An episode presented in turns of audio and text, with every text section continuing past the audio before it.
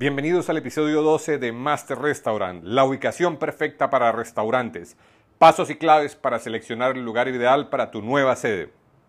Seleccionar la ubicación de los restaurantes es sin duda desde siempre uno de los factores más relevantes.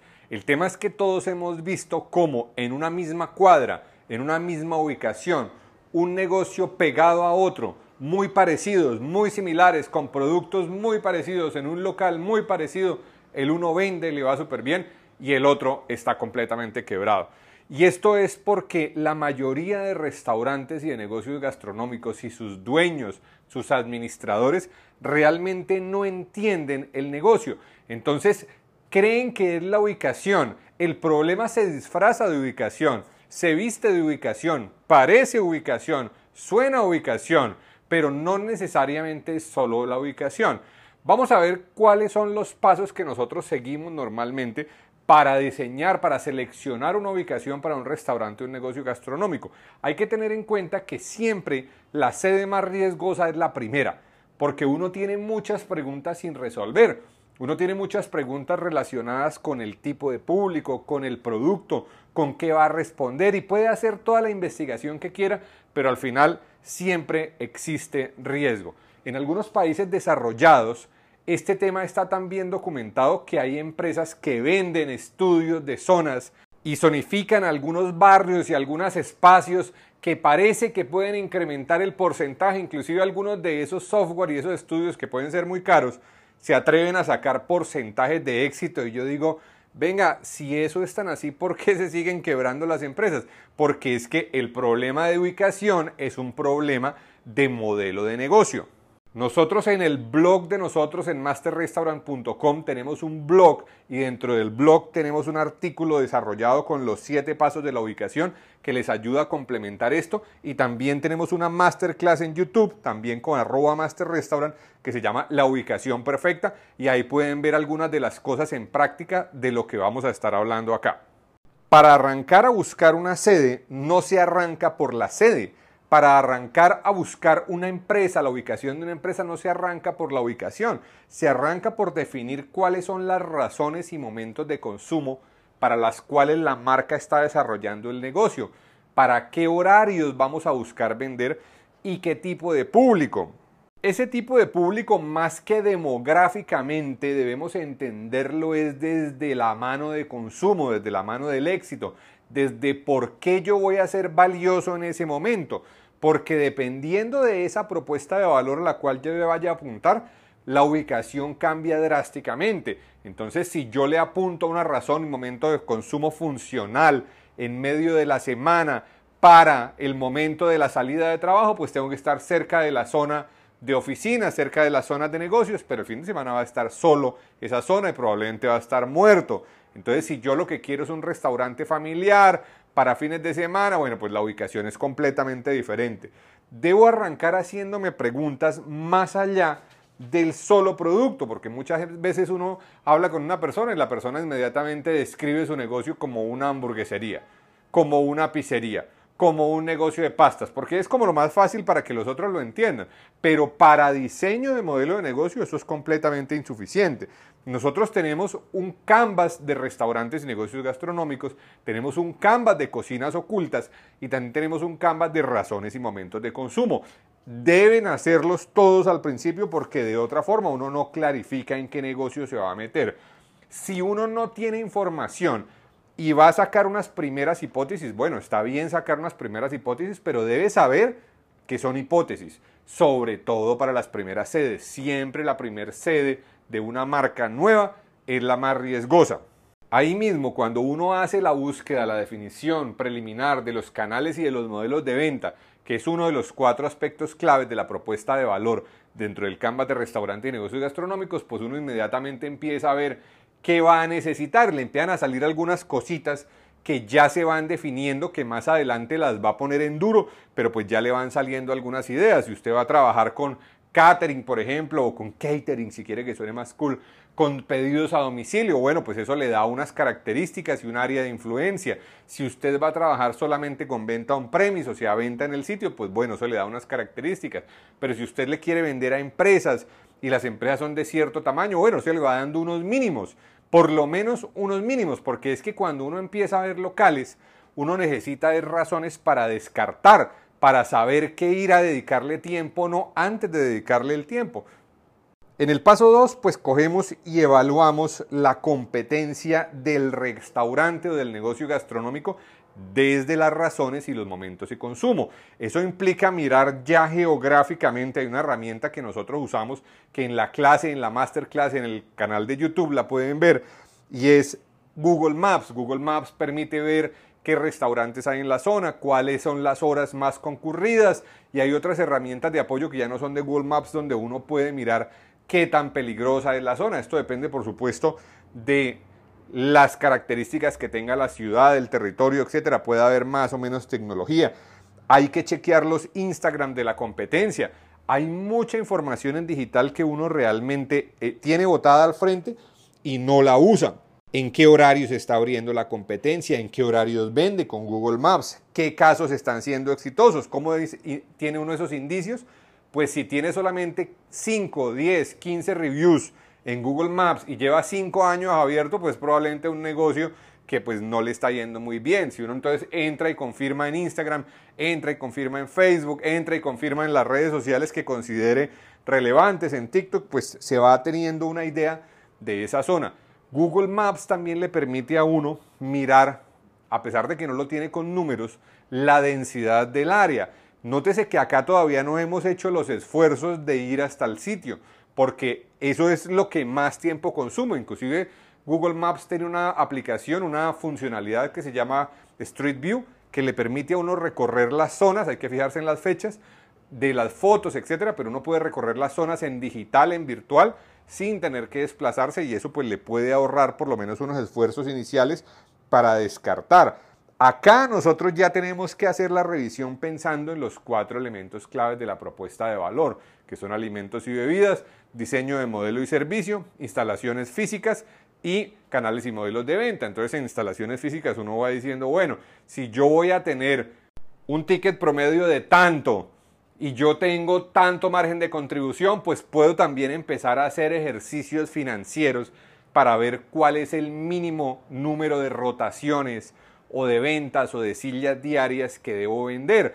Es muy común que uno hace el análisis financiero de restaurantes nuevos y físicamente no tienen suficientes sillas ni siquiera para lograr punto de equilibrio.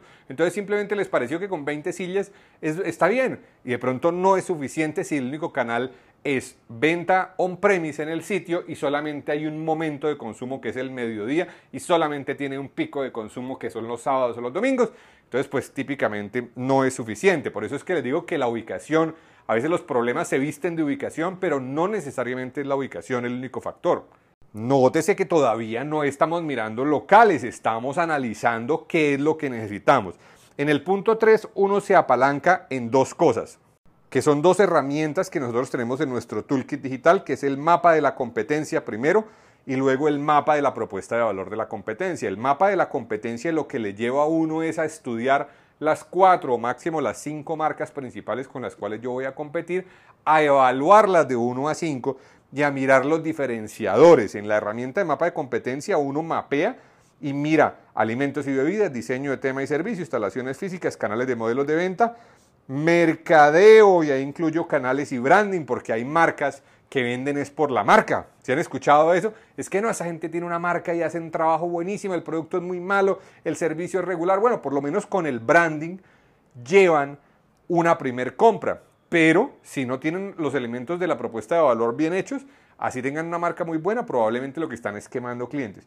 Y el último factor que se evalúa en ese mapa de la competencia es la relación de precio y valor. La relación de precio y valor es para entender desde la visión del cliente, no desde la mía, desde la visión del cliente, qué tan buena relación de precio tiene, porque no necesariamente es el mismo ticket, pero yo puedo ser más caro y percibirme más barato que la competencia. Ahí mismo, con esa información, uno va al mapa de propuesta de valor de la competencia y mira gráficamente esos elementos. Eso le da a uno mucha claridad porque si uno ve que en las instalaciones físicas todos son muy fuertes, por ejemplo, en, áreas infantiles para niños. Uno dice, venga, yo por lo menos no lo tenía mapeado, pero tengo que tener área infantil para niños. Tengo que tener unos baños espectaculares, porque es que mire que toda la competencia tiene unos baños espectaculares. Y ahí empiezo a mirar cosas que me tienen que llevar. O sea, si yo no estoy por lo menos a la altura de la competencia directa mía, pues va a ser muy fácil que me pongan el pie y que yo simplemente tenga muchas dificultades para meterme en la mano de consumo. Con esta información uno pasa al punto 4, que es realizar el mapa de diseño de instalaciones físicas. El mapa de diseño de instalaciones físicas tiene básicamente unas casillas que realmente no es todavía el diseño arquitectónico. Acá nadie ha hecho diseño arquitectónico. Acá estamos apenas definiendo qué se requiere para eventualmente hacer un diseño arquitectónico. Entonces uno revisa los elementos de esta herramienta del toolkit de Master Restaurant de nosotros y uno dice, bueno, en exterior, en letreros, en avisos, en fachada, ¿qué tengo que llevar? Porque es que ya vi la competencia, entonces ya sé qué es lo mínimo que tengo que tener.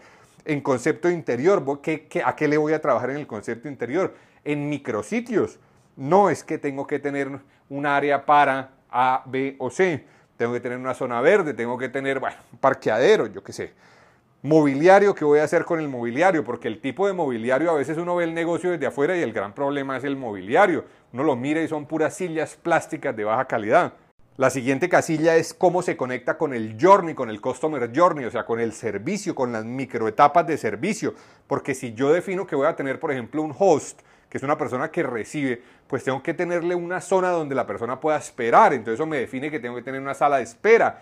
Yo digo, ah, ok, perfecto. Entonces eso me va definiendo cosas que tiene que tener y eso me va dando también áreas mínimas.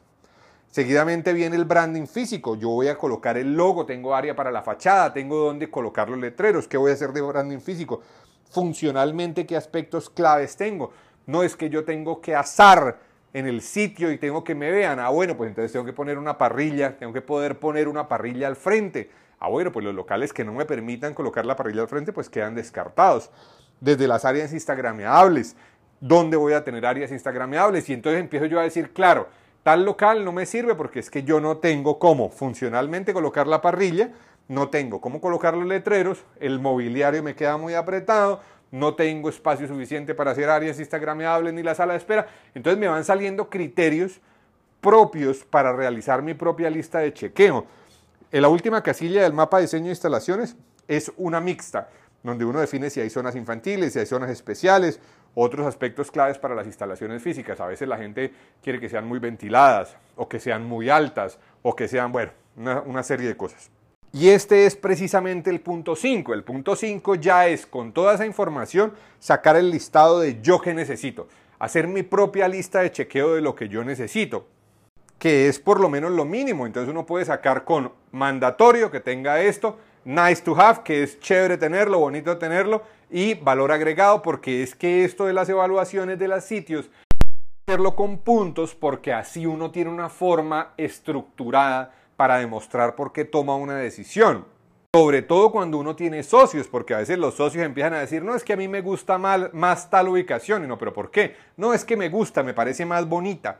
Pero venga, ese elemento estético tiene que estar conectado con algunos de los factores. Tiene más tráfico la zona, tienen, y entonces necesito entender que el tráfico de los restaurantes es básicamente de fuentes peatonales naturales de la zona, fuentes vehiculares naturales de la zona, tráfico atraído por marketing digital y tráfico de referidos. Son las principales fuentes de tráfico de los restaurantes para ventas on premise.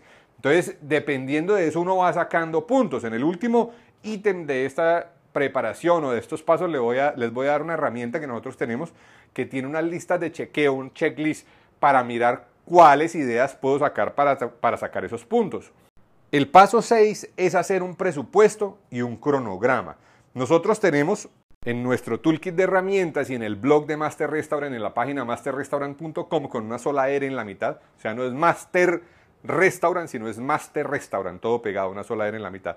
Ahí encuentran el timeline de apertura, la línea de tiempo de apertura. ¿Por qué es relevante esto? Porque usted puede que ya sepa qué es, pero si no hace un presupuesto de todo el negocio, pues no sabe hasta cuánto puede pagar de arriendo. Si va a comprar, pues no sabe hasta dónde puede invertir.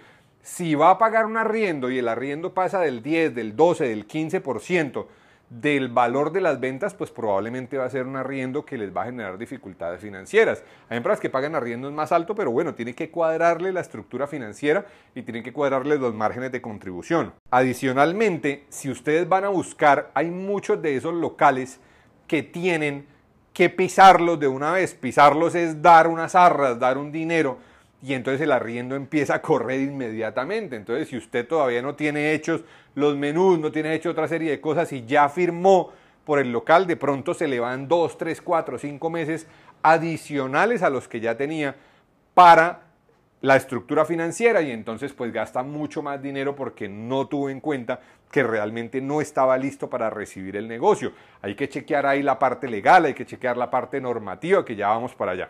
El último paso, el paso 7, es aplicar la lista de chequeo a cada una de las sedes. Nosotros tenemos, como les he dicho, un checklist de ubicación. Ese checklist de ubicación tiene preguntas como el frente del local es visible desde la vía peatonal y vehicular. Eso puede que no aplique, por ejemplo, para locales que están dentro de centros comerciales, pero pues entonces uno lo, lo, adapta, ¿no? O sea, esta herramienta está pensada para ser insumo para uno sacar la propia está sobre una vía principal de baja velocidad, una vía secundaria de tráfico medio o alto, cumple con requisitos mínimos legales, las remodelaciones son razonables, a veces valen un montón de plata, tiene parqueaderos propios o una solución de parqueo, el costo de alquiler o compra del espacio en relación con el presupuesto funciona, existen otros restaurantes exitosos en la zona, a veces no, pero pues la zona sigue siendo buena, está ubicada en una zona turística o de alto tráfico. Cada pregunta de esas y las que ustedes hayan encontrado de que tiene les va dando un punto, uno. Cada sí es un 1 y cada no es un 0. Eso hace que cuando usted evalúe tres sedes, por ejemplo, o tres posibles ubicaciones, pues usted dice la sede 1 sacó 16, la sede 2 sacó 10, la sede 3 sacó 20 o el número que sea, y pues eso le va dando soporte. Ojo, a veces hay algún ítem de estos, una pregunta, que daña todo el negocio y es lo que nosotros en inglés llaman un deal breaker, un dañador de negocios, un rompedor de negocios. Y es que, por ejemplo, tiene todo, pero es que las remodelaciones necesarias valen mucho dinero, valen mucha plata, entonces pues simplemente no lo puedo hacer, tengo que descartarla, que es que la ubicación marcó 20 de 20 o 20 de 21 o lo que sea, pero dicho estaba casi perfecto si no fuera por eso. Sí, pero es que es financiero. O sea, usted no tiene toda esa plata. Es que vale tres veces lo que usted necesita. Pues no sirve, descártela. ¿sí? Tiene que tenerlo y tiene que ser así de racional. Muchas veces los socios se enamoran de un sitio y se enamoran por razones a veces de ego. Es que en esa zona mis amigos me van a ver y no son capaces de decirlo ni de reconocerlo. Hay que hacer el análisis desde cada uno de estos elementos. Estas herramientas las encuentran en el sitio web de nosotros. También están en el libro de esclavo a dueño que se encuentra en amazon.com y están desarrolladas paso a paso en la masterclass que tenemos de la ubicación perfecta en YouTube. Mírenla, compártanla y saquen su propia lista. Nada es perfecto. Todos los negocios tienen riesgos. Ustedes con esto lo que hacen es minimizar las posibilidades de que no les salga bien y aumentar también la tranquilidad de la toma de decisiones porque eso es una cosa de las que no se habla. A veces uno toma las decisiones y uno se está muriendo de miedo por dentro porque no sabe si es la ubicación o no es la ubicación. Con aspectos, herramientas como estas, ustedes se van llenando de argumentos para tomar decisiones y también los obliga a entender mejor el negocio que están construyendo paso a paso, porque simplemente no es posible estudiar la competencia, estudiar las ubicaciones, estudiar las propuestas de valor, hacer todo esto y seguir no entendiendo nada de la industria sí o sí va entendiendo más de la industria, sí o sí va aprendiendo y eso le va disminuyendo el riesgo naturalmente. Muchas gracias. Microcápsulas de errores para restaurantes y negocios gastronómicos, una experiencias embarradas y equivocaciones, manera de anécdotas, microhistorias y consejos para personas que están en el gremio de la gastronomía y que dedican su vida al noble arte de servir a los demás. Bienvenidos.